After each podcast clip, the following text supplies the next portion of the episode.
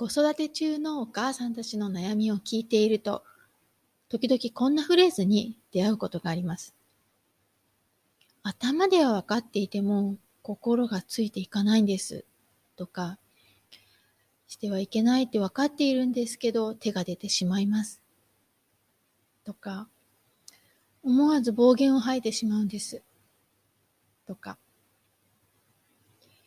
こういう時は思考の部分と感情の部分がそれぞれ自己主張して自分の中でこうアクセルとブレーキを交互に踏んでいるような状態なんですね。思考を優先させれば感情がついていけなくてイライラするし、とはいえ感情を優先させてしまうと罪悪感を感じたり、ね、子育てでこういう場面に遭遇することは多いのではないでしょうか。こんにちは。心理カウンセラーのまさこです。家庭も子育ても自分の人生も大切にしたいと願う女性のサポートをしています。臨床心理学やポジティブ心理学、ヒプノセラピーやコーチングの手法を取り入れ、悩みを潜在的な部分からクリアにして、思い描いた未来を手に入れるお手伝いをしています。このポッドキャストでは、私自身の経験や学び、セッションを通しての気づきなどをシェアしたいと思っています。今回は、どうしてこんな風にね、思考と感情が一致しないのかっていうことについて、まあ、脳科学の分野から説明したいと思います。イェール大学の神経科学者ポール・マクリーン博士がですね、まあ、1960年代に提唱した脳の理論上のモデルがあるんですけど、それがこう人間の脳というのは、太古の脳の基本的な構造を保ったまま、地層のように新しい脳が付け足されるような形で進化したというふうにおっしゃっています。とまあね、あの脳の構造っていうとですね、こんな形になっています。右手を出してもらえますか？そして右手の親指を中に持ってください。これが一番原始的な爬虫類の脳です。そしてその親指を残りの4本の指でかぶせてください。この4本の指の部分が次に進化した哺乳類の脳になります。そしてその右手をですね、左手で包んであげてください。この左手の部分が最後に進化した人間の脳になります。簡単に言うとですね、生命の維持をするのが爬虫類脳。そして感情を司るのが哺乳類脳。論理的に思考とか言語を司るのが人間脳と言います。この3層でね、脳っていうのは構成されています。で爬虫類脳は、魚類とかに爬虫類とかと共通の一番原始的な脳で、呼吸とか反射、生命の維持に関わるようなことを調整しています。爬虫類脳はこう生まれながらに持っている本能とか、まあ、視覚、聴覚、触覚、味覚、嗅覚などの五感に直結している部分で、まあ、生きるための防衛本能を司っています。だから、爬虫類脳っていうのはすごく自己中心的で、で、まあ、安全をね、求めるために、こう、新しいものを嫌い、現状維持を好みます。2番目に進化した哺乳類脳は、少し進化した脳です。哺乳類には程度の差こそあれ、嬉しいとか悲しい、寂しいとか怒ってるっていったね、人間と同じような感情が存在しますよね。またね、こう、結果を学習して、こう、それをね、こう望ましい行動として習慣化できるのも、この哺乳類脳です。最後に進化した人間脳なんですけど、これは人間特有の脳の部分になります。言葉を使ってコミュニケーションを図り、まあ、想像力を使って道具を作ったり、まあ、複雑な思考とか記憶力で新しい概念を考え出します。人間脳はこう理屈で考えて行動するので、こう3つの脳の中では反応が一番遅くて、まあ、考とかね、意図、記憶といったところに関連しています。人はですね、この人間脳を使って過去を記憶し、未来をそこから予測し、まあ、論理的で秩序を好み、目的意識を持って成長したいっていうようなね、欲求を持っています。普段はね、この3つの脳が連動しながら様々な情報を処理しているのですが、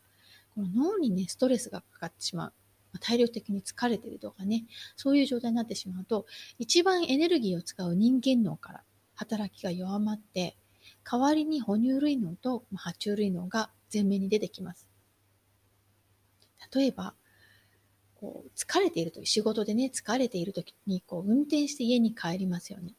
でそういうときって、運転自体も自動操縦で家に帰り着くんですけど、後ではっと途中運転した記憶がないなって思うことありませんか？こういう時は記憶やね、思考を司る人間脳の機能がちょっと弱まっていて、その代わりに哺乳類脳が、まあ、習慣でね、行動しています。でね、最初の話に戻りますけど、頭では分かっていても心がついていかないとかね、まあ、してはいけないと分かってるんだけど手が出てしまうっていう時はですね、あの、こうあるべきといったね、まあ、他人軸で考える人間脳と、私はこうしたいっていう自分軸で考える、まあ、哺乳類脳、爬虫類脳が対立している時です。先ほども言いましたけど、哺乳類脳とか爬虫類脳は自分をの安全をね、守るための脳なんですね。で普段ね、この対立が起こっていても、大抵人間脳が勝つんですね。思考が勝ちます。でも、疲れたりストレスを溜めている時っていうのは、この人間脳の機能が弱まっているので、哺乳類脳、爬虫類脳が発動するんですね。例えば、A さんは効率重視で論理派です。テキパキ何でもそつなくこなす性格なんですけど、娘さんはおっとりのんびりしていてとっても繊細なんですね。で自分と子供の性格が違うっていうのは理解しているんだけど、どうしても子供のやり方を見ているとイライラしてしまう。で子供に良くないと思いながらも先回りしてあげたくなっちゃうっていうようなシチュエーションがあります。この時は人間脳はですね、先回りは良くないよ。娘さんの自立を見守ってあげようよっていうふうに言ってるんですね。他人軸ですよね。でも、この哺乳類とか爬虫類脳は、効率よくテキパキ終わらせてよ、もうさっさとやってよって言ってるわけです。自分軸なんですね。そうすると、この人間脳と哺乳類、爬虫類のね、まあ、思考と感情が対立してしまうわけですね。別のお話をしましょう。B さんは一人時間が大好きなんですよ。でも、B さんの息子くんは誰かと遊びたい子。ね、自分の好きな趣味に没頭しているときに、ママ遊んでとか、ママママって来られるとイライラしてくるんです。でも、自分の趣味に時間を取っていると、一人で遊んでいる息子を見て、私ってほっときすぎかなってこう罪悪感を感じてしまうんですね。こういう時は人間のは、子供の遊び相手ぐらいママがしてあげなよというふうに言います。でも、哺乳類、爬虫類脳は、一人にしてよっていうふうに言うわけですね。これがまあ思考と感情っていうのがまたここで対立していますね。もう一つ例を話してお話しますけど、C さん自身こう真面目で優等生だったんですね。でも娘さんは学校についていけず、新学期から休みがちになりました。学校へ行こうとすると具合が悪くなる娘を見てかわいそうだなと思うけど、でも学校に行けたり行けなかったりすることにすごい悶々とするんです。この場合、人間道は具合が悪いんだから学校休ませてあげなよ。無理やり行かせない方がいいよ。というふうに言っていますけど、哺乳類や爬虫類のは子供に元気に学校に行ってほしい。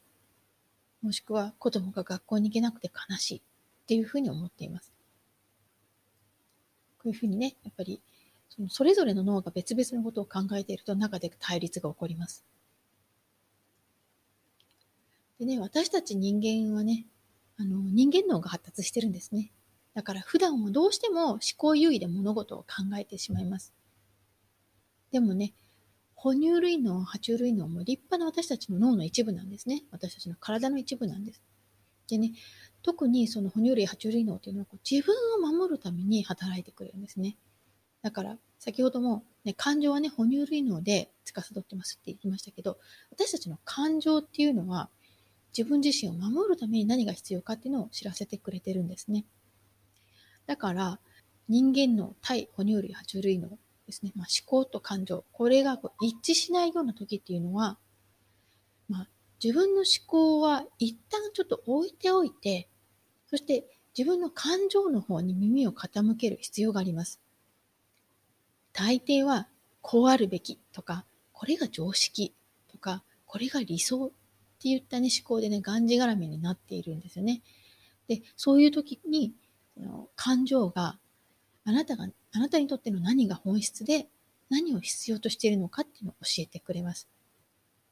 もちろん、感情だけに従えっていうわけではないんですけれども、思考だけに従っているパターンっていうのはすごく多く見受けられますので、その感情にも思考にもどちらにもちょっと耳を澄ましてみて、特に感情の方にね、じっくり共感をしてあげて、あのあ、そうだよね、そうだよね、そういうふうに感じるんだよねっていうふうに、こう、ちゃんと自分でね、共感してあげて、そこでこう、満足したら、そしたら、あじゃあ、どうしたらいいかなっていうふうに解決策を見つけると、新たな道が開かれていくと思います。最終的にはね、思考と感情がちゃんとこう手をつないで、そしてそのどちらもね、あの、納得いくような、まあ、折衷策っていうかね、解決策っていうのが見つかるのが一番いいんですけど、まあ、その内容っていうのは、ね、ケースバイケースになるんですけど、思考ばかりに頼らず、感情の方にもちょっと耳を傾けてみてください。